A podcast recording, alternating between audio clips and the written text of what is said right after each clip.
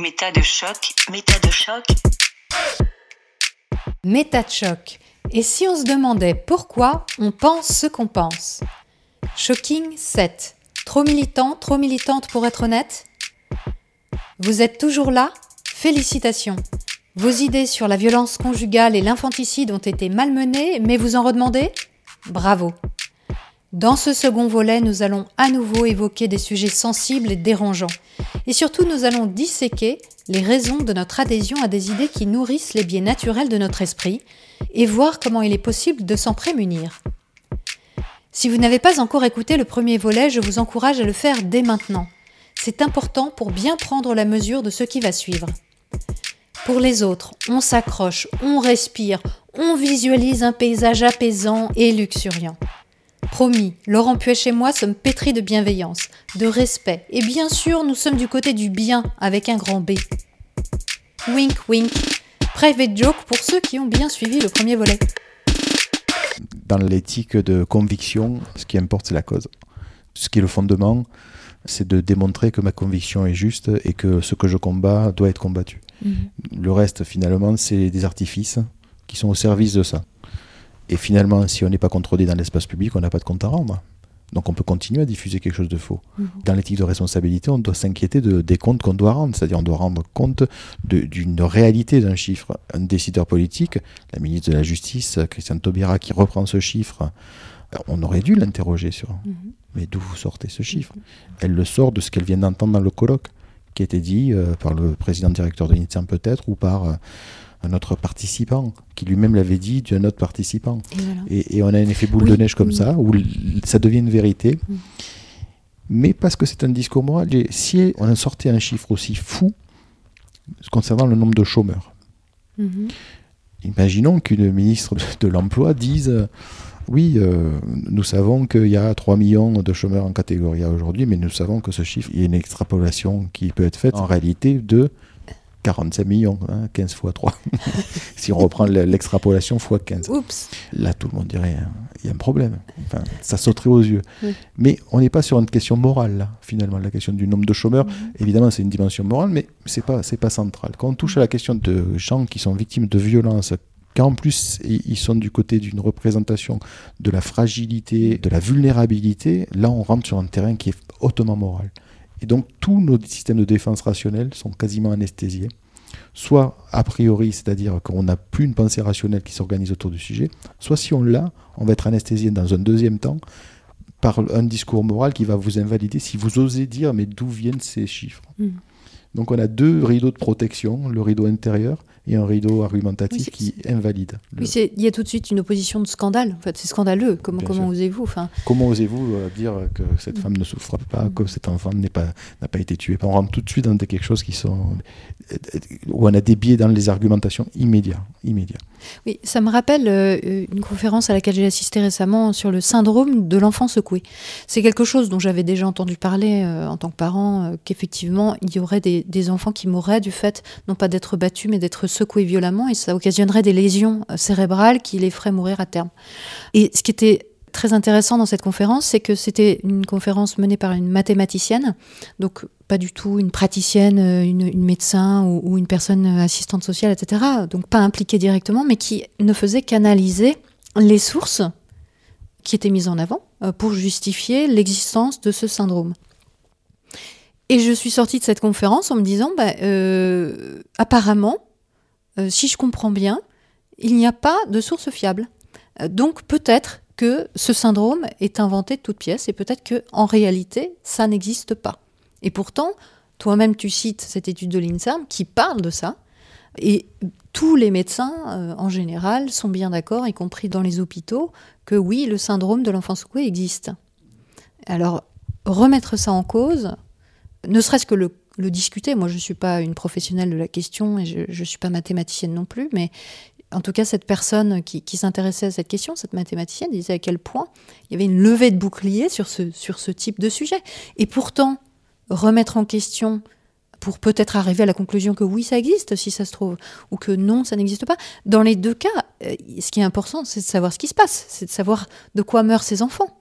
On est bien d'accord, ça doit être la, seule question qui intéresse. La seule question. Et en effet, on sait en plus que des controverses scientifiques, il y en a quelques-unes.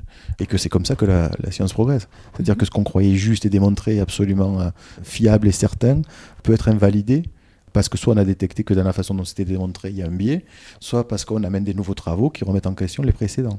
Et on voit bien que on n'est pas que sur des combats sur ces questions-là qui sont des combats de méthode et, euh, des discussions scientifiques sur la façon dont on établit que la maltraitance et le syndrome du bébé secoué sont euh, l'élément euh, explicatif valide dans tous les cas où on soupçonne que ce soit le cas.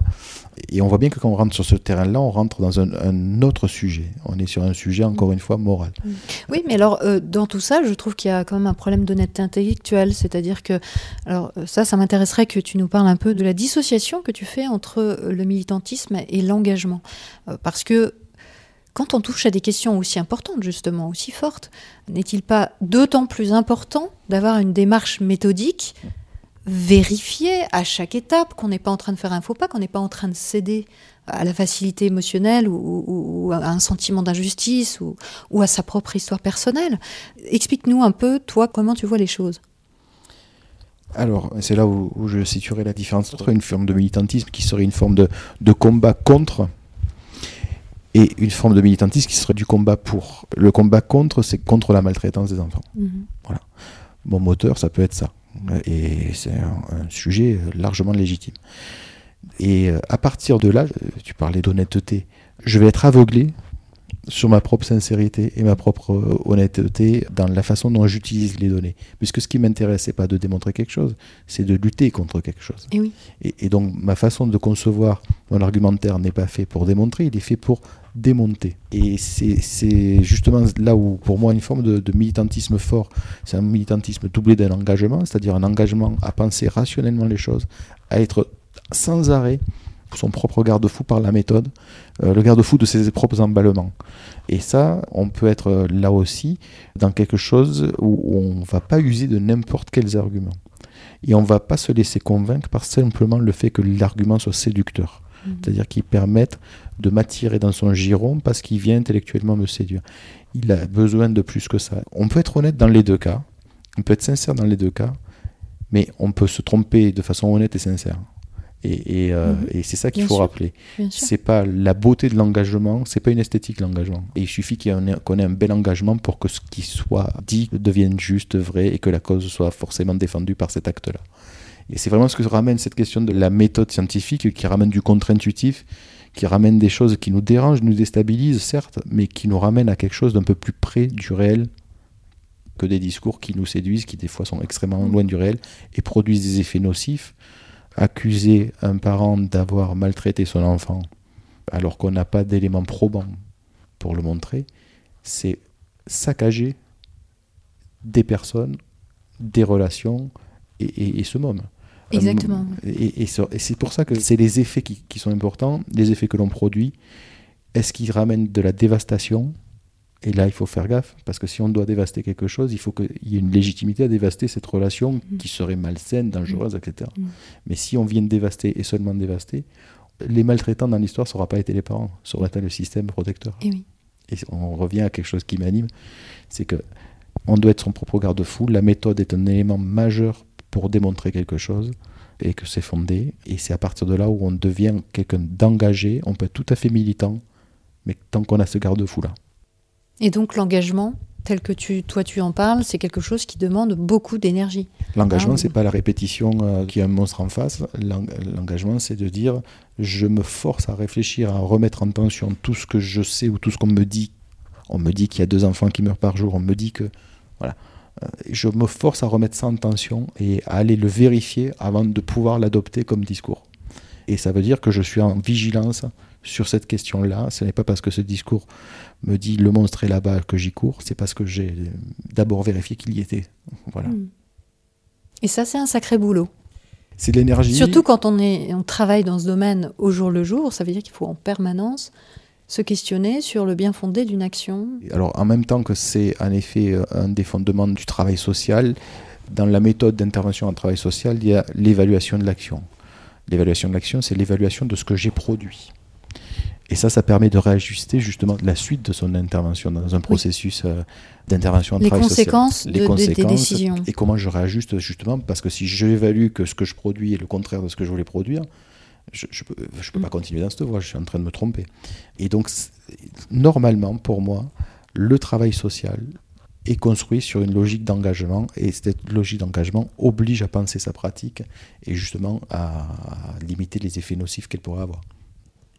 Mais alors, moi, ce qui me semble important, c'est justement d'aller voir en quoi, militant ou pas militant, déjà, on a des biais qui font que, même en tant que public, grand public, personne qui, qui est spectateur de l'information, bah, euh, pourquoi on tombe dans le panneau? Pourquoi ça nous pose même pas question? On ne, remettra pas en cause un certain nombre d'informations parce que elles nous touchent, elles nous paraissent évidentes.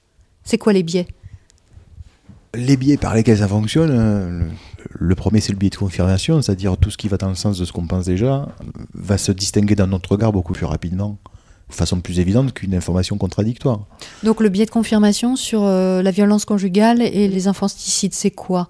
C'est que ce sont des personnes vulnérables, donc? L'idée, oui, c'est qu'on a des personnes qui sont vulnérables, par essence vulnérables. Mhm, On peut évidemment euh, accoler la question de la vulnérabilité à, à l'enfant, mhm.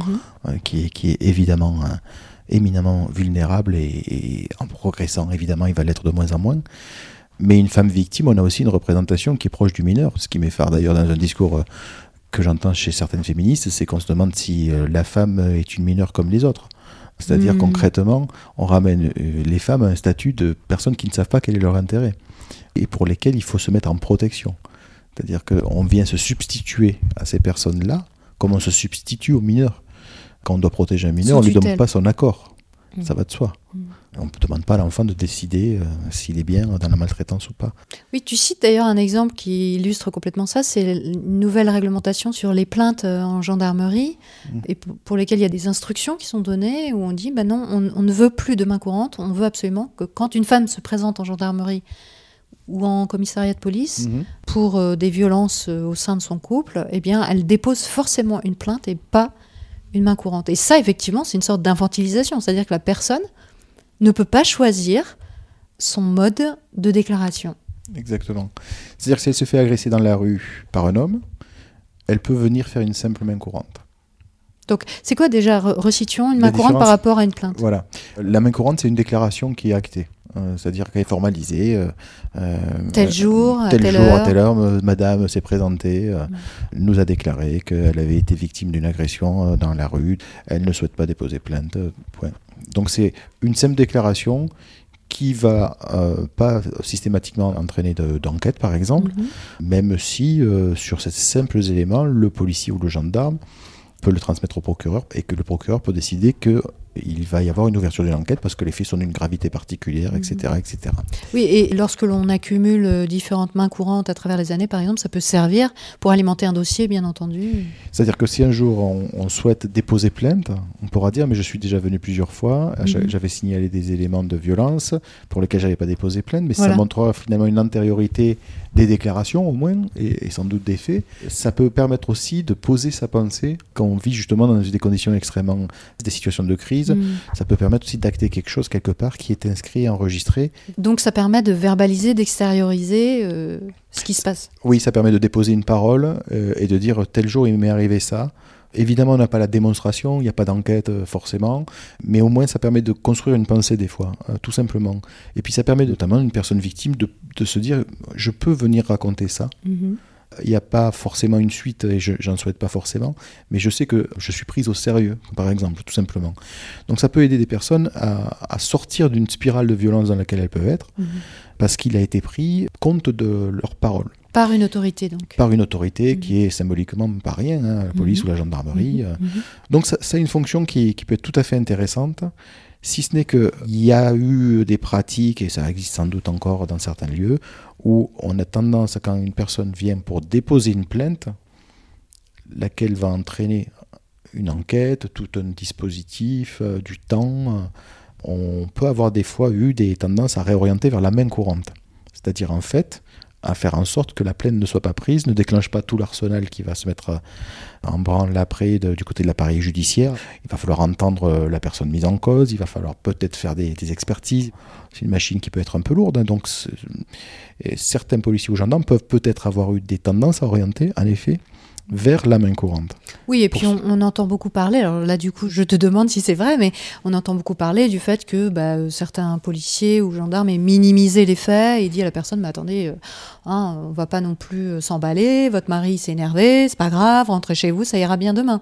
Exactement, on peut avoir en effet euh, des, réponses qui sont pas parfaitement adaptées, soit parce que des fois bah, le policier ou le gendarme il vit un épisode de, divorce à ce moment-là, soit parce qu'il pense que l'histoire qui arrive est finalement pas, pas si grave que ça et que ça mérite pas une plainte. Soit qu'il est misogyne. Soit il est misogyne aussi, évidemment ça existe. Soit ils, sont déjà à saturation sur leur service et il se a pas encore un truc de plus. Mm. Et voilà. Hein. Donc on a mille raisons qui font qu'en effet on peut avoir des accueils qui ne sont pas à la hauteur de ce qu'une personne doit trouver quand elle va devant un service de police ou de gendarmerie pour déposer une plainte. Donc la question de ce qu'on appelle shooter, envoyer ailleurs, mm. faisait que là où quelqu'un avait non seulement de la matière pour déposer plainte, mais souhaitait déposer une plainte, ce soit pas une plainte qui soit prise. Et ça, c'est pas acceptable en effet. Par contre, le, fait qu'elle puisse, si elle le souhaite, déposer une main courante, mm. c'était une possibilité qui existait. Il y a eu, du fait de ces femmes qui voulaient déposer plainte et qui étaient orientées vers la main courante, des critiques et, normales et bienvenues des associations, notamment féministes, pour dénoncer ça, cet état de fait, le fait qu'on forçait les femmes à déposer une main courante plutôt qu'une plainte alors que c'était bien une plainte qu'elles voulaient déposer. Du coup, il y a eu des directives euh, au niveau national, fin 2014, qui sont traduites dans tous les parquets euh, par des consignes des procureurs, qui sont traduites dans certains lieux en disant plus que des plaintes pour l'accueil des personnes victimes. On ne veut plus que des plaintes. Je ne veux pas voir une main courante. On parle là de la violence conjugale. On parle que de la violence conjugale. Donc, c'est ce que je disais. Agressée dans la rue par un gars, elle pouvait déposer une simple main courante à partir de cette consigne de ce procureur, si elles étaient agressées à leur domicile, avant elles pouvaient déposer une main courante, à partir de là, c'était soit la plainte, soit rien. Et il y en a qui ne souhaitent pas la plainte, parce que la plainte, ça veut dire que le mari va être au courant, hmm. et elles ne veulent pas. Hmm. La plainte, ça veut dire qu'elles craignent qu'il y ait un processus judiciaire qui arrive à des sanctions, et c'est des fois difficile de penser que par sa plainte, on est en train de faire qu'il y aura des sanctions sur le père de ses enfants. Et eh oui. Donc il se joue beaucoup de choses dans cette histoire-là. Mm. Euh, la plainte, c'est une réponse pénale sur le papier, euh, c'est parfait, entre guillemets. Dans la vie réelle, c'est un peu plus compliqué. C'est pas toujours l'outil. Et voilà. Et, dans ce cadre-là, on rejoint ce que, ce que tu disais donc sur le biais de confirmation. Euh, il y a sans doute quelque chose à voir avec le fait que, dans le cas de violence conjugale, on dépossède la femme de son jugement personnel sur sa situation et sur les actions qu'elle veut mener Complètement. Ça, c'est problématique. Si un homme est agressé dans son couple par sa femme, est-ce qu'il a obligation de, déposer une plainte? On peut penser que théoriquement, il aurait aussi obligation de déposer plainte. Je ne suis pas sûr que dans la pratique réelle, il n'y ait pas plus de marge de manœuvre pour lui que ce qu'on attend d'une femme. Ce serait intéressant de le voir. Euh, tu penses qu'il pourrait déposer une main courante? Ah, ben, je pense que si un, homme dans le couple voulait simplement déposer une main courante, je suis pas sûr qu'on lui mettait autant de pression pour qu'il soit en fait une plainte qui soit prise. Je pense qu'il y a beaucoup de pression euh, et surtout l'ensemble des protecteurs, des associations féministes, du procureur de la République jusqu'aux policiers et gendarmes, finalement en viennent à imposer à quelqu'un de réduire son choix dans les outils possibles. Techniquement, c'est encore possible, si ce n'est que localement, il y a des lieux où ça n'allait plus. Donc pour aider des personnes euh, victimes de violences et, essentiellement des femmes dans la représentation que l'on a, c'est qu'il faut leur laisser moins de choix pour que la justice pénale s'applique et vienne sanctionner le fautif, euh, l'homme qui a tapé. Mhm. Alors, il y a un biais évidemment qui, moi, me saute aux yeux, c'est le côté euh, émotionnel. C'est-à-dire qu'on en parlait depuis, bah, on en parle depuis le début de cette émission. C'est d'office, on a envie de se positionner dans le camp des victimes, on a envie d'aider les victimes, euh, plutôt que de défendre potentiellement l'agresseur. C'est la place de l'émotion par rapport à une approche rationnelle de la question. Et c'est d'ailleurs ce qui peut faire tension des fois avec des services enquêteurs qui sont censés justement être beaucoup plus du côté d'une analyse rationnelle de la situation. Mhm. Les services enquêteurs de police ou de gendarmerie vont venir enquêter en prenant des éléments de contexte, en prenant des éléments de l'histoire qui amènent du passage à l'acte, mais est-ce qu'il y avait que du passage à l'acte que d'un côté ou des deux côtés? Par contre, sur une approche militante, on n'a pas cette approche-là. La femme est victime, Et il n'y a pas d'autre démonstration autre que la simple Mmh. affirmation Mmh. vaut validation de l'argument. Et, et on voit bien comment, euh, en effet, euh, entre un discours qui est militant, qui dit un tel est victime à partir du seul récit de la personne, et une approche qui est celle de la justice, qui quand même cherche des éléments matériels. Une enquête, ça sert à, à établir que les faits sont infractionnels, qu'il y a un auteur, et à recueillir les preuves. Donc on est vraiment sur une démarche qui est déjà méthodique, rationnelle, et qui peut venir en contradiction avec une démarche militante, qui est celle des associations qui accompagnent ces femmes, qui, elle, peut se contenter de- du simple déclaratif d'une personne, Mhm. qui est un déclaratif subjectif, Mhm. qu'il soit vrai ou pas vrai, que les faits confirment ou pas, peu importe. Mais en tout cas, c'est un élément déclaratif. Et là, par cette approche émotionnelle, il y a deux mondes déjà qui se confrontent. Donc, on a un levier fort. Dès qu'il y a de l'émotion et dès qu'il y a de l'affect dans une question, le rationnel risque d'être tétanisé. Et oui, voilà, voilà. Bon, après, il y a aussi des militants qui euh, sont touchés personnellement, ou même des, des personnes dans le grand public qui sont touchées personnellement par une question et qui donc vont avoir un a priori, vont avoir une opinion qui sera euh, largement influencée par leur vécu personnel. Et ça, on le comprend complètement. Alors, euh, évidemment, c'est compliqué d'aller contre ça. C'est tout à fait compréhensible que quelqu'un qui a vécu quelque chose vienne rejouer son histoire à travers chacune des nouvelles situations qui sont rencontrées. Voilà. Si ce n'est que la difficulté, c'est que ça entraîne évidemment euh, plusieurs biais euh, de façon massive, c'est-à-dire la confusion des histoires, déjà la première Mhm. chose. C'est-à-dire, on peut vouloir euh, se soigner soi à travers l'autre. Euh, Voilà. On peut vouloir soigner Mhm. sa propre histoire à travers l'histoire qu'on entend qui résonne, hein, parce qu'il y a des points qui vont faire écho. Et euh, là, du coup, on n'est plus dans un engagement et un soutien, on est dans une fusion des deux. Et le combat de soutien à, à ces femmes, euh, notamment dans, dans les situations où ce sont des femmes, mais ça peut être aussi les enfants, Mhm. c'est son combat personnel qu'on est en train de rejouer. Et chez beaucoup des euh, personnes qui sont euh, sur ces combats extrêmement impliquées, mais je dirais corps et âme, on trouve ces histoires de souffrance personnelle qui sont passées par soit de la violence euh, en tant qu'enfant, Oui. soit de la violence en tant qu'adulte euh, dans son couple. Et c'est vrai que c'est un élément qui à la fois est hyper présent mais ne peut jamais s'énoncer. Parce que l'énoncer, pour le coup, c'est attaquer la personne. Et dans la discussion, ça rend les choses extrêmement difficiles.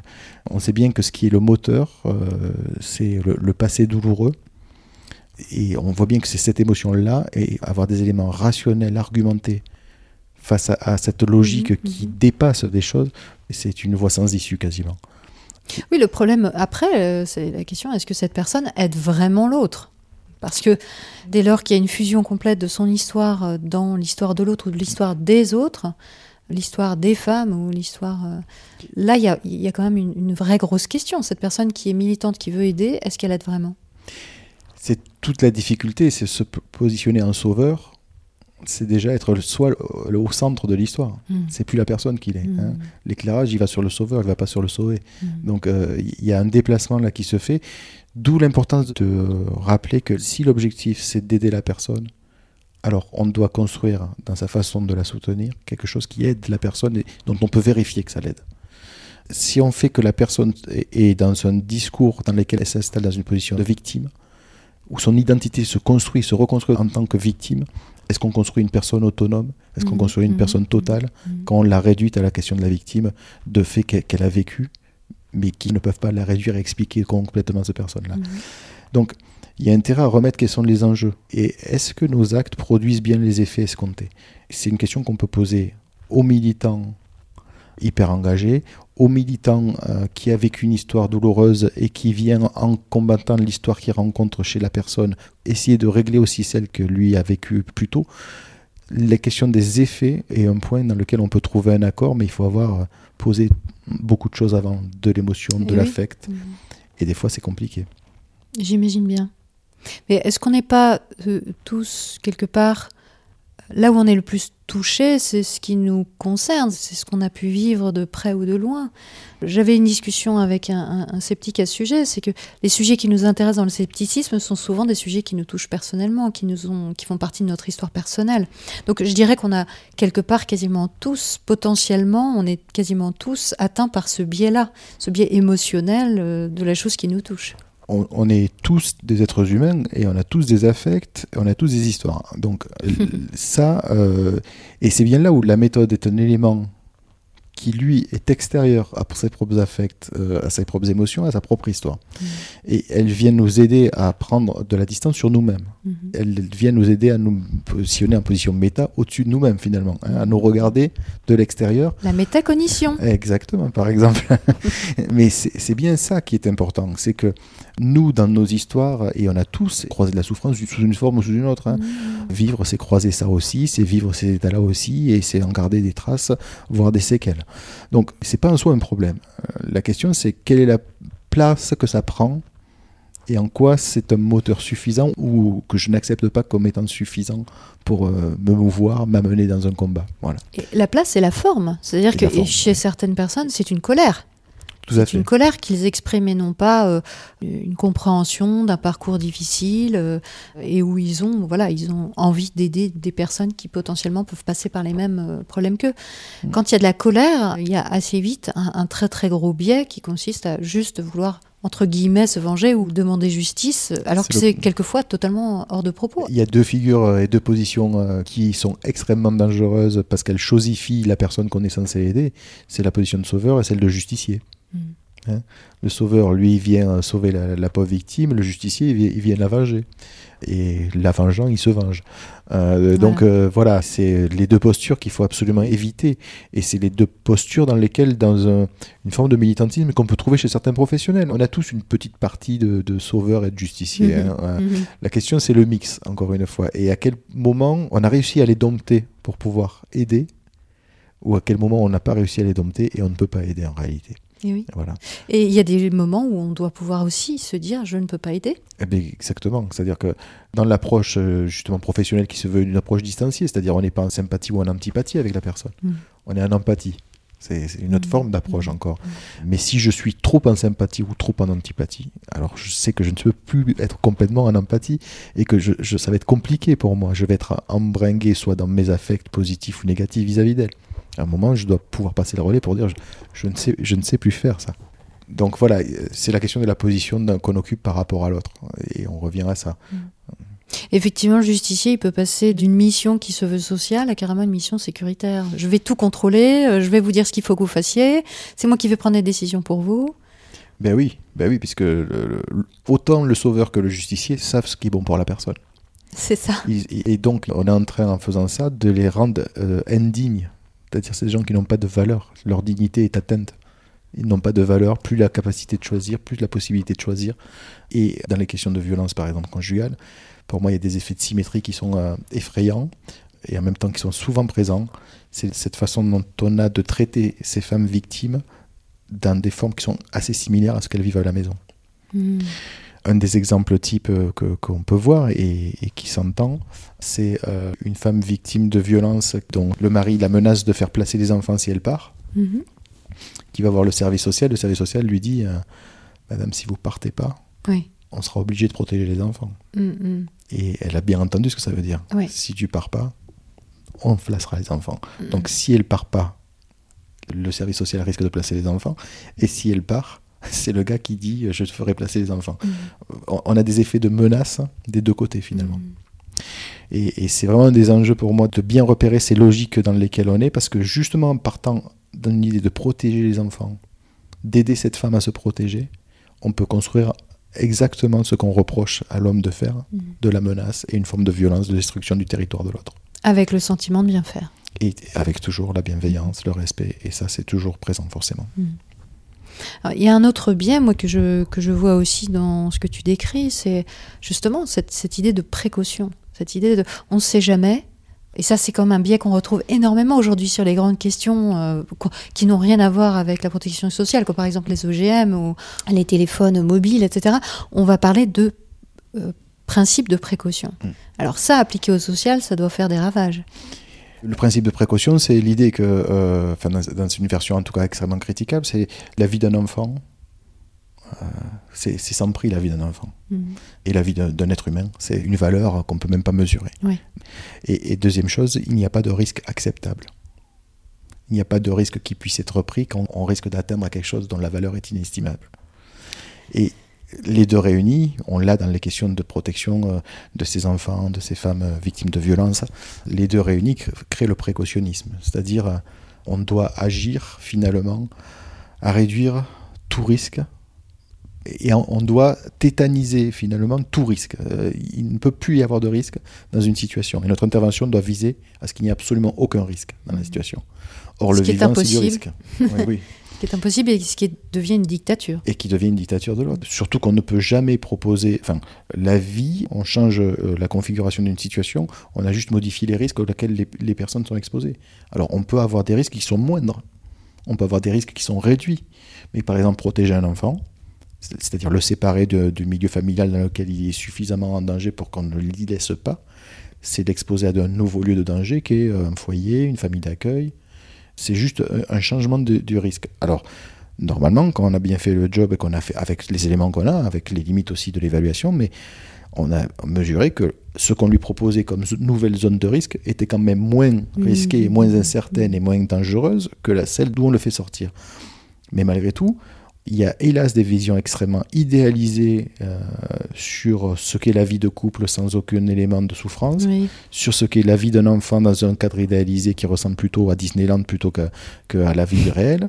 Et quand vous avez ça comme modèle d'idéalisation, c'est là où vous devenez violent. C'est-à-dire que vous allez proposer euh, des choses et imposer des choses et en réalité, vous avez un monde qui ne peut pas exister. C'est-à-dire que votre idéal n'est jamais atteignable. Voilà, on touche à l'idéologie, l'idéal. Euh, mhm. On est sur un monde mhm. parfait comparé au monde réel.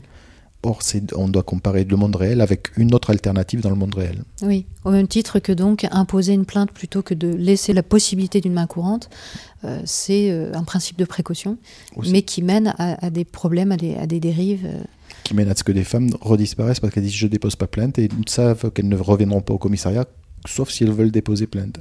Alors que là, elles avaient peut-être trouvé l'occasion de dire quelque chose qu'elles ne peuvent pas dire dans le huis clos dans lequel elles sont, dans la violence dans laquelle elles vivent. Et donc, elles se replient dans une zone où on ne les voit plus, mm. le problème n'existe plus, mm. mais leur problème à elles progresse.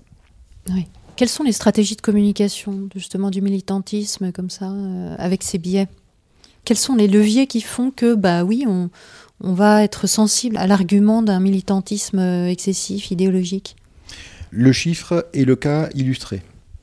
Actuellement, ce qui, marche super euh, fort, c'est ça. C'est euh, on va avoir un nom, un prénom, un âge, hmm. un contexte de vie, ce qui nous fait nous rapprocher de ce qu'est la personne. Hmm.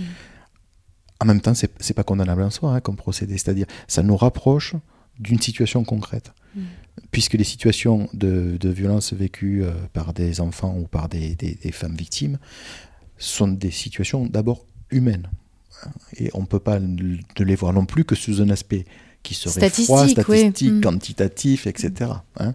Donc il faut qu'il y ait des possibilités de se rapprocher de ce qu'est le vécu d'un enfant dans une situation de violence, ou d'une femme ou d'un homme dans une situation de violence concrète. Ça, on en a besoin. C'est-à-dire pour imaginer quelque chose, on doit passer par une expérience qui nous rapproche de cette situation-là. Mhm. Non pas pour la vivre, mais, mais pour au moins pour la, comprendre, euh, la concevoir, l'envisager. Le problème, c'est quand le mode d'explication du phénomène ne passe que par ce mode-là. Mhm, mhm. Et, ce que on, voit se décliner de plus en plus, c'est ce recensement où on décrit avec des éléments de contexte, etc., etc. Ce qui fait qu'on a un effet de d'invasion, d'émotion en même temps que d'apprendre une situation qui s'est produite.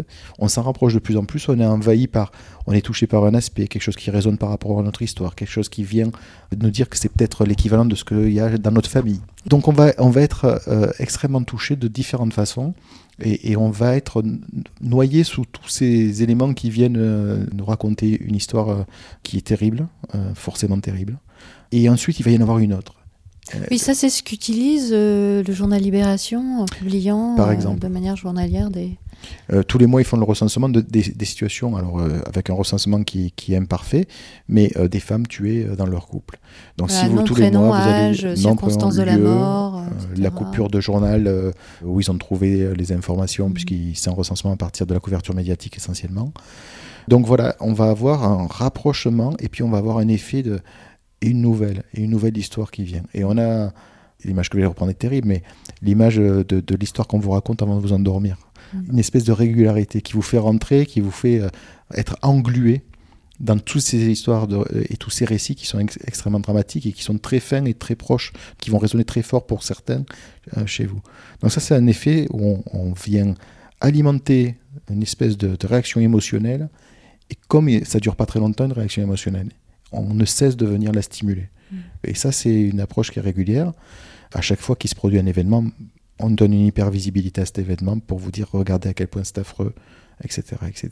Et ça porte ses fruits puisque ça sensibilise les gens euh, à une problématique. La question, bien entendu, c'est lorsque les chiffres ou les données qui sont véhiculées, les informations sont fausses, comme on l'a vu tout à l'heure. Oui, euh, d'abord la question de la validité du message, c'est-à-dire que collé au, quotidien, on n'a plus de distance et on voit plus le, ph- le phénomène dans son évolution. On est collé à la situation. On n'a plus de distance. Et, ça, c'est un premier problème parce qu'on peut pas penser rationnellement à un phénomène en n'en voyant qu'une part. Or, euh, le phénomène de la violence dans le couple est un phénomène bien plus large. Si on veut l'analyser en tant que phénomène, on doit avoir du recul. On ne peut pas être Mm. collé Mm. euh, à, à l'anecdote, à l'événement, à la dernière actualité. Et euh, finalement, on propose une analyse qui est toute prête et servie en vous collant le nez dans le plat. Mm. On vous dit ce qu'il y a dedans, si ce n'est que vous êtes collé à un, des éléments du truc. Un exemple. Et, et- et voilà, euh, et, et c'est ça qui est un des biais. Ensuite, il y a aussi l'espèce de compte-goutte euh, terrible, dramatique, avec le fait tous les cinq jours, tous les trois jours. Maintenant, voilà comment on présente. Euh, La délégation aux victimes a commencé à faire ça quand elle a fait sa première enquête, pour donner une espèce d'étalement, de durée, de, de représentation justement, de se rapprocher des Mmh. événements. Aujourd'hui, cet acte-là est encore plus euh, utilisé, ce qui pose problème, c'est-à-dire qu'on a une espèce de froideur euh, de cette régularité qui est une réalité fictive, puisqu'en fait, euh, ça s'étale pas de façon harmonieuse tout au Oui, long de l'année, hein, les- les- et sinon les choses seraient simples. Mais en fait, ça donne une- un décompte, comme une espèce de, de compte à rebours, euh, mais, mais dramatique et, et sans aucune issue. Là où c'est un problème, c'est que ça vient encore une fois renvoyer l'idée qu'il n'y a pas de pensée possible après ça. On vous a collé dans l'émotion, on vous a englué, il Mm. n'y a pas de pensée possible. Et, Et il n'y a que la pensée de ceux qui viennent vous noyer dans ça. Et donc, on ne construit pas sa propre pensée à partir de ces événements dans lesquels on vous englue. Mm. Ceux qui vous engluent, eux, construisent la pensée pour vous. Et, Eh on oui. revient sur une forme de militantisme Mm. qui n'est pas une pensée autonome, Mm. mais c'est une pensée qu'on a aliénée. Mm. Il y a aussi, euh, on en parlait tout à l'heure, euh, le phénomène d'isoler des chiffres hein, euh, sur une période bien précise et de, et de créer une fausse statistique, finalement, ou une statistique qui est, qui est vraie en soi, mais qui, qui, qui n'apporte rien, puisqu'elle est tellement limitée dans le temps Mm. qu'elle ne représente pas la réalité d'une problématique. Complètement. C'est- un mode de, de manipulation, de communication. Tout à fait. C'est-à-dire qu'en en mettant, un- soit en faisant du cherry picking, c'est-à-dire en allant cher- chercher les, les données qui nous intéressent parmi toutes les données et seulement celles-là, soit en, en créant une, une forme d'interrogation qui produit le résultat escompté. Mm. Voilà. Et on, on va. Et on va chercher l'info qui valide notre euh, idéologie. le, le propre de. On va pas aller choisir les deux mois où il n'y a pas eu de mort. Et oui, c'est pas les deux mois qui te précédaient, ces fameux janvier et février. C'est pas, c'est pas là où c'est intéressé Mm. ceux qui faisaient pourtant le même recensement. Oui. c'est pas là où ils, ils sont montés au créneau. Mm. C'est terrible, mais c'est- ça aussi la démarche qu'il y a derrière. C'est-à-dire derrière une démarche de sauveurs qui viennent énoncer, dire nous on ne les oublie pas, etc. Mais en réalité, si, il y a certaines qu'on oublie plus que d'autres. Mm. Il y a des séquences qu'on oublie. Si une femme a eu le malheur de tomber dans une période où c'était un creux en termes de, de rythme statistique, d'occurrence d'homicide ou de féminicide, elles sont bien moins visibles Mm. par ces collectifs qui disent les rendre visibles Oui. que d'autres qui sont tombés en janvier et février, par exemple. Donc on voit bien qu'il y a les enjeux se dépassent la question de la visibilité de chacune de ces victimes. Mm. Et en même temps, ces associations et ces médias passent leur temps à dire que bah non, il n'y a, pas de couverture médiatique, alors que quand même on entend énormément parler. Donc il y a aussi cet argument-là de communication de dire ce sont des personnes oubliées, personne n'en parle, personne ne s'occupe d'elles, il n'y a pas de solution. Tout l'enjeu est de culpabiliser l'autre. Mm. Il faut culpabiliser les pouvoirs publics et culpabiliser la société. C'est-à-dire que c'est terrible parce que c'est une logique en réalité qui est mortifère cette histoire-là. Et ça part d'histoires de mort et de vrai, mais c'est mortifère dans la façon de penser les choses. C'est-à-dire de culpabiliser la société sur le fait qu'elle ne voit pas, qu'elle ne veut pas voir, Mm. qu'il y a un tabou, que la presse n'en parle pas. Alors que c'est comme ça qu'ils ont les informations, c'est par la presse, et ils osent dire qu'on n'en Oui. parle pas. Mm. Ensuite, on n'en parle pas comme eux voudraient. alors là, on peut avoir un débat. C'est-à-dire, euh, là encore, y a-t-il une codification qui doit être adoptée différente par rapport à la façon de parler d'un homicide? Le fait de parler d'agression, par exemple, c'est quelque chose d'insupportable. Or, qu'est-ce que c'est qu'un homicide? C'est aussi une des agressions possibles. Il y a différents types de formes d'agression. Euh, celle qui se termine par un homicide en est une. Donc, après, c'est des débats, mais, mais c'est pas du déni, c'est pas forcément une façon d'interpréter les choses. En fait, à quoi ça amène? Ça amène à une injonction à se positionner. C'est-à-dire qu'on dit les choses sont tellement scandaleuses, Eh oui. il faut vous positionner, il faut prendre la défense de ces femmes, il faut prendre la défense de ces enfants. Alors, voilà, il n'y a plus besoin de réfléchir. Rentrer dans le camp du bien.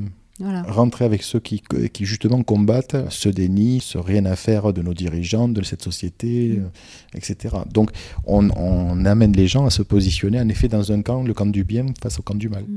Le problème dans tout ça, c'est que quand c'est engrammé comme ça, et puis que c'est répété, et puis que c'est des choses aussi choquantes qui nous touchent autant, aussi facilement, euh, c'est très très très compliqué de faire ce que tu proposes, c'est-à-dire d'avoir une, de proposer une information réfléchie qui demande à l'autre de réfléchir à, son propre conditionnement ou à ses propres biais, c'est quand même un sacré truc. Alors il y a cette fameuse loi euh, de Brandolini hein, qui dit la quantité d'énergie nécessaire pour réfuter une foutaise est beaucoup plus importante que celle qui a permis de la créer.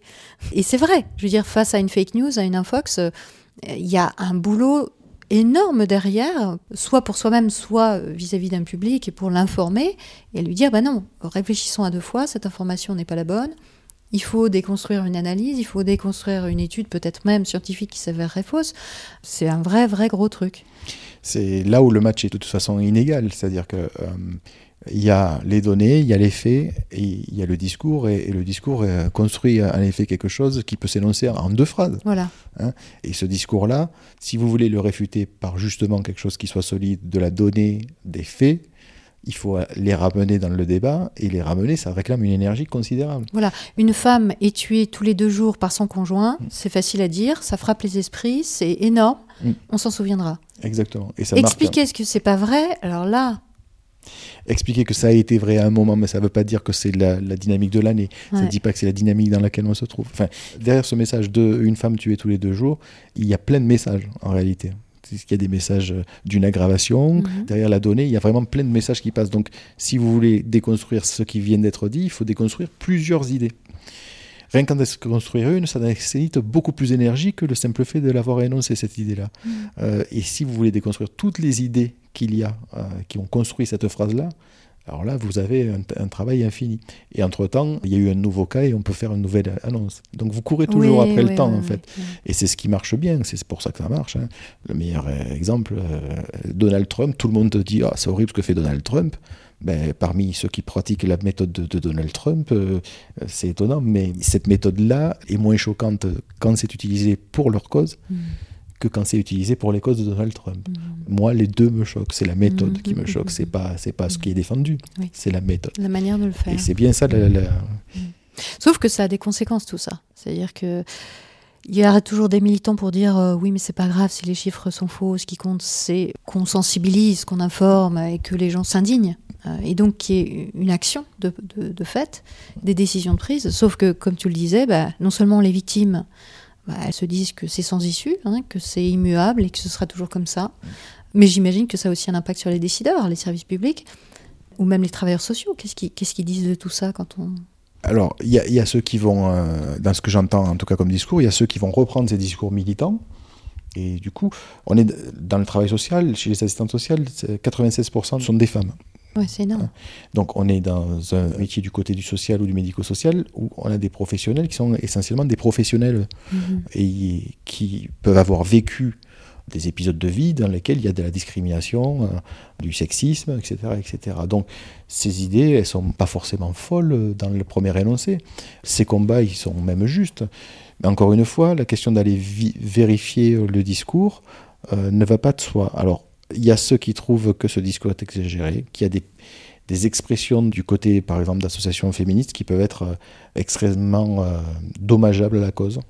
Et beaucoup de, de collègues euh, femmes le voient, le détectent, le disent, se positionnent. Euh, donc, du côté du travail social, il y a aussi ça. Mais il y a une partie qui peut être en effet en adhésion, mais sur une entrée idéologique. Hein, encore une Et fois, voilà. c'est ce qui fait Mais- la nuance, c'est est-ce que je construis mon idée à partir du réel ou est-ce que je construis le réel à partir de mon idée? Et selon la méthode et le chemin, on n'aboutit pas au même résultat. Mhm. Mais ça dévalorise aussi le travail qui a été fait. Ben, pour moi, ça renvoie un discours d'impuissance à, à celles qui vivent ces situations de violence dans leur couple, première chose. Et deuxième niveau, ça dit à ceux qui travaillent, euh, qui ont bossé et qui peut-être contribuent à cette amélioration qu'on peut noter en partie, qui permettent d'avoir amélioré les dispositifs parce qu'elles ont fait des propositions pour qu'on adapte les, les lieux d'hébergement, qui ont travaillé sur les questions des accompagnements des personnes, etc. etc. Je leur dis, votre travail ne sert à rien, de toute façon, la situation, elle se dégrade. Mhm. C'est comme si on disait aux pompiers, euh, Pff, euh, de toute façon, hein, euh, les feux, il y en a de plus en plus. Alors, hein, Mhm. qu'est-ce que vous foutez en gros? Mhm. Il y a un discours d'invalidation de gens qui sont impliqués professionnellement, qui sont engagés, qui sont euh, en, en recherche de soutien vraiment euh, auprès des personnes. C'est venir leur dire que leur travail ne sert à rien. Y compris les magistrats, d'ailleurs, ça touche pas que Ah, les toute la chaîne hein, sociaux, ouais. de, de ceux qui interviennent. Et il y a du monde qui intervient. Et le plus incroyable, ça voudrait dire que même les associations d'aide aux femmes victimes ne servent à rien. Mhm. Si Ce qui ce n'est pas que- le cas, évidemment. Évidemment, ce n'est pas le Mm. cas. Et d'ailleurs, celle qui énonce une critique du système dirait Mais non, nous, on- nous, on aide des femmes victimes au quotidien. Tout le Mm. monde aide des Mm. femmes victimes au quotidien. Et, là, il y a un autre biais. C'est euh, la négligence de la taille de l'échantillon. Le seul échantillon qui compte, c'est souvent le leur. C'est les gens qu'elles, Mm. elles accompagnent, qu'elles peuvent voir, en effet, et c'est normal. Mm. C'est celui qui est le plus visible pour elles dans Mm. leurs associations. Mais elles ne voient pas ce qui se fait au quotidien dans le, le service social du secteur, dans le CCAS, Centre communal d'action sociale, ce qui se fait dans un service social scolaire, ce qui se fait par un policier qui va bien accueillir une personne, un gendarme qui va bien accueillir une personne, un magistrat qui va bien évaluer le niveau de danger de la situation Mhm. et va avoir une réponse adéquate.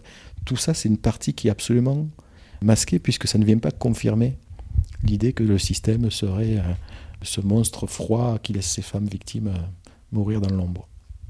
Alors finalement, c'est quoi, d'après toi, un militantisme qui serait un militantisme de qualité et qui éviterait tous ces biais? Euh, ça n'existe pas. Euh, Bon, tout militantisme a forcément un biais et le militantisme parfait n'existe pas. Donc enlevons-nous l'idéal pour ne penser que le réel. ça nous déjà sera ça plus simple. Ouais. Mais la fougue et l'énergie du militantisme et les justes causes du militantisme ont pour pendant le de- devoir d'avoir des garde-fous méthodologiques dans la façon de concevoir leur argumentation, dans la façon dont ils se nourrissent d'informations. Donc revenir aux faits, par exemple, euh, les faits et, et les faits euh, avec et du des recul. faits, des faits qui ne sont pas partiaux, s'imposer une question, euh, à chaque fois qu'une idée me séduit, je dois être plus attentif Oui. que là où l'idée ne me séduit Et pas. alors ça, c'est totalement contre-intuitif C'est absolument et c'est contre-intuitif. très compliqué. Ouais. Mais dans un groupe militant, si on avait un, un avocat du diable, par exemple, si dans un groupe militant, on s'imposait qu'il y en ait un qui dise dans notre façon d'argumenter un dossier, son rôle à lui, ce sera de venir chercher les failles en se positionnant radicalement en, en contradiction avec Mhm. notre. Mhm. Déjà, ça aiderait à avoir un garde-fou qui serait euh, formalisé et qui pourrait venir peut-être dire à un moment euh, Bah, attendez, euh, les gars, ou, ou les filles, vous êtes en train de raconter ça sur deux mois, mais n'importe quoi, tu peux faire dire n'importe quoi, n'importe quel chiffre. On pourrait avoir ça. Et je me dis qu'il y a le garde-fou en soi et le garde-fou dans le collectif. Et, Se et confronter à la critique. se confronter à la critique. Mhm. Pour ne pas prendre des décisions absurdes, c'est un des points majeurs. Euh, dans des lieux où il y a des concertations, par exemple professionnelles, quand il y a un avocat du diable, celui qui défend la thèse opposée, ça oblige à penser sa propre thèse. Il n'y a aucune évidence dans sa, propre thèse puisqu'elle vient être bousculée. Alors il faut que ce soit fait intelligemment, etc. Et il ne s'agit pas de casser l'idéal, c'est pas ça l'objectif. Le dire, c'est est-ce que ce dont on se sert pour démontrer notre idéal le démontre bien? C'est D'ailleurs, c'est la méthode qu'emploient euh, les, les scientifiques, les chercheurs et même euh, les gens qui travaillent sur les algorithmes ou sur des choses de, très de pointe. Mhm. Ils essayent toujours, ou les gens qui lancent des navettes spatiales dans l'espace, euh, ils essayent toujours d'avoir dans leur équipe justement des personnes qui vont chercher l'erreur. Parce que euh, c'est lourd de conséquences et qu'il faut prendre les bonnes décisions, s'orienter vers des recherches qui vont avoir un impact, euh, qui vont porter des fruits. Exactement. La question qui, qui va venir concrètement euh, se poser, c'est est-ce qu'on cherche à être efficace dans son action ou est-ce qu'on cherche à se confirmer qu'on est des gens bien? Et si on, est- on cherche à confirmer qu'on est des gens bien, l'avocat du diable, il, il sera mis par la fenêtre au, au Mhm. bout de trois secondes. C'est clair. Si on cherche à être efficace dans son action, c'est ce qui réunit en général le collectif. Alors l'avocat du diable, il va pouvoir rester dans la pièce. Et ça va être un bon, un bon critère. Si je veux pas être invalidé dans ce que je pense parce que je pense que c'est bien, évidemment, je vais pas prendre le risque d'avoir euh, de l'énergie moi-même consacrée ou, ou avoir quelqu'un qui me rappelle que je suis en train de me planter, peut-être. Mais c'est ce qui fera pour moi la distinction entre une forme de militantisme qui serait un militantisme purement idéologique Oui. et, et qui n'a que vocation à s'auto-valider, Et qui ne peut pas être critiqué, hein, ne sinon ça fait vaciller l'idéologie. exactement, et un militantisme qui sert à... Il y a des, un systémicien qui parle de système à État et système à but. Les systèmes, c'est des organisations, à partir de moment, nous deux, là, on est un, un système, il y aurait une troisième personne, on formerait un Mhm. système, etc. Donc, il, il distingue ces deux systèmes. Le système à État, toute son énergie, elle est utilisée à maintenir son État. Mhm. Hein, Et donc, si l'objectif c'est de maintenir notre état parce qu'on pense qu'on a raison, Mhm. toute notre énergie viendra Oui. être utilisée pour maintenir notre état de penser qu'on a raison. Système à but, notre objectif c'est de démontrer qu'il y a un manque, une carence quelque part et que ça peut être améliorable. Donc toute notre organisation, elle va pas être faite à maintenir notre état, mais à dire comment on peut faire valider cette idée-là en la fondant de la façon la plus rationnelle possible, de qu'on ait le moins de critiques possible, etc., etc. Un système à état, c'est un système militant qui fait beaucoup d'énergie, qui peut séduire, mais qui ne produit pas grand-chose au final. Un système à but, c'est un système qui justement produit des modifications réelles dans les perceptions d'une question Mm. et, et peut être intéressant, et un militantisme intéressant. Mhm. Mais alors, pour, pour prendre les bonnes décisions, on est bien d'accord qu'on met à distance ses émotions, On les met un peu à distance, ouais. voilà, et Ouais. puis qu'on on se base sur des faits. Si on résume un peu, c'est ça les deux grands piliers. On se base sur des faits, on se base sur des, des- des analyses de ces faits qui échappent à quantité de biais euh, cognitifs qu'on connaît euh, ou de, de biais dans les argumentations. Et on choisit ses sources, bien entendu, Et on, aussi. on- on essaie d'avoir des sources fiables, on essaie d'avoir des données fiables et on Mhm. essaie d'avoir une pensée qui soit la, la plus solide possible en effet autour de ça. Et à partir du moment où on a donc des informations qui nous paraissent euh, fiables, hein, et qu'on a une information qu'on veut transmettre, comment est-ce qu'on peut euh, communiquer de manière juste et utile dans le militantisme? On peut communiquer en, en sachant que le slogan est utile que s'il y a un dossier réellement solide dessous. Et là, on commence à construire une, une argumentation qui dépasse justement le seul slogan, la seule idée forte. Mhm. On a besoin d'avoir un slogan et sa démonstration. Et euh, le problème, c'est que on est souvent collé à des slogans qui matchent, qui euh, impactent, mais qui sont des fois creux. Et oui, parce qu'il simplifie Il souvent simplifie. une réalité qui est bien plus complexe et qui... C'est toute la difficulté, c'est que de penser qu'il y a des situations qui, justement, dans une lecture idéologique, sont simples, qui peuvent être même binaires, et que Mhm. dans le réel, quand on s'occupe de, de situations d'êtres humains, on est dans des réalités qui sont complexes et qui ne peuvent pas se réduire à des aspects binaires. Alors Laurent, on va passer à la minute stupide. La minute stupide. La minute stupide. Quelle est la chose la plus stupide que tu aies faite de toute ta vie? Euh, La, la chose la plus stupide et moyennement assumable euh, que j'ai faite. Alors j'étais pas seul, ça ne m'excuse pas. La bêtise des autres n'excuse pas sa propre bêtise. Mais en tout cas, euh, ça a été d'aller cramer des tribunes d'un stade quand j'étais un peu jeune. Mais comme j'étais punk. Des tribunes de stade. Oui. Alors je dirais pas le lieu et où, et c'était il y a extrêmement longtemps, euh, donc il y a prescription, donc ouf, je peux le raconter. Mais c'était absolument stupide. Et voilà. et c'était une histoire euh, absurde, évidemment. euh, Aujourd'hui un peu grotesque, euh, mais voilà. si je cherche dans le stupide, celle-là était bien stupide. oui. Mais pourquoi tu allais brûler des stades Ah, des, tribunes de stade Non, pas, alors pas des une fois, une, une, tribune d'un stade. C'était dans une mairie où un copain avait un contentieux avec le maire du village. Il nous avait convaincus, voilà. Euh, la méthode euh, à l'époque manquait un petit peu. Et il nous avait convaincus que le maire était vraiment un, confini. Et il avait joué dans ce club de foot lui-même, euh, ce copain, et avait un contentieux à régler avec ce club de foot. Ça fait beaucoup de, de- de bonnes raisons, effectivement. Ben, devant un tel faisceau convergent Eh ben euh, oui. d'idées fortes, euh, j'ai- n'ayant pas beaucoup de méthodes pour être armé à cette époque-là, euh, euh, et dans un mouvement collectif en plus, qui plus est, qui fait Eh qu'on est encore moins euh, en, responsabilité, on le pense, puisqu'on est un collectif. Mais nous sommes partis euh, récupérer quelques poubelles pour mettre le feu à la tribune de ce stade. On n'était vraiment pas très bon, puisque ça n'a pas vraiment pris. Le bois euh, de, qui formait les bandes n'a pas réussi à prendre, alors qu'on pensait qu'il y aurait quelque chose. Mm. Mais voilà, c'était sans doute un des, éléments les plus stupides, mais ça remonte à, allez, on va dire aujourd'hui pas loin de 40 ans. Ah oui, quand même, là ça va. Tu, a priori, tu ne seras pas poursuivi. Mais, mais, par contre, je pense que je fais encore des choses stupides, mais les autres le voient mieux que moi. mais vous étiez combien dans cette histoire de stade? Tu oh dis qu'il y avait une émulation de groupe, vous étiez combien? On, était 5 euh, ou 6 euh, dans cette histoire-là. Et toi, tu n'as pas hésité? Tu as été direct? Ce serait mentir que je raconte que, que moi j'étais euh, dans une forme de résistance à ça. Non, non, non, il y avait une belle connerie à faire, il y avait l'excitation, Mm, et j'ai couru euh, avec les autres. Qu'est-ce qui t'a motivé? Avec le recul aujourd'hui, tu dirais que c'était. Le côté transgressif. Hmm. On s'attaquait euh, à, une espèce de. Le football. Euh, en plus, j'aime le foot. mais, on s'attaquait à un symbole finalement collectif. On s'attaquait à un bien public. et je pense que le tout a fait une mayonnaise où mon côté un peu nihiliste de l'époque euh, mm. a, pu se retrouver. Maintenant, je me dis euh, qu'il y a des choses plus constructives, mais à cette époque, finalement, euh, ça fait partie des choses d'un passage. ça m'a appris à rebours sur moi. J'ai bien rigolé ce soir-là, et en plus, on n'a pas réussi à abîmer grand-chose. Donc, je pense que finalement, tout le monde s'en sort à peu près bien dans ce soir-là. Ouais, c'était stupide, mais c'était pas si grave que ça. Euh, non, c'était pas si grave que ça, en tout cas dans l'évaluation que je peux faire aujourd'hui avec mm. euh, les troubles de mémoire liés aux 40 années qui me séparent de ça. Et la mémoire n'est pas une science exacte, donc mm. voilà. Merci beaucoup, Laurent. Merci à toi.